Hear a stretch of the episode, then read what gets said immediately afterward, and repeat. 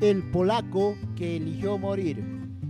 Cuando los nazis desalojaron a 200 niños del hogar judío que regentaba Janusz Korchat, se puso delante de sus protegidos y eligió morir con ellos en los campos de exterminio, por lo que es recordado como un héroe. Su verdadero nombre era Heinrich Loschmidt, quien nació en Varsovia, Polonia, el 22 de julio de 1878, pediatra, pedagogo y escritor abandonó su exitosa carrera en 1912 para centrarse en la administración de sus orfanatos.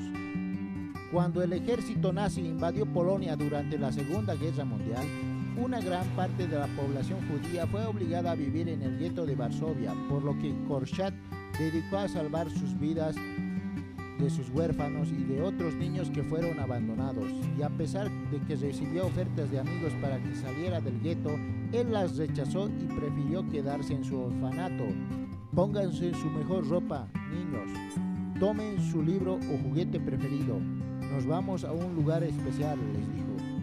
El 5 de agosto de 1942, Korchat y sus 200 huérfanos fueron puestos en un tren que los llevaría a los campos de exterminio nazi de Treblinka, donde murieron dos días después.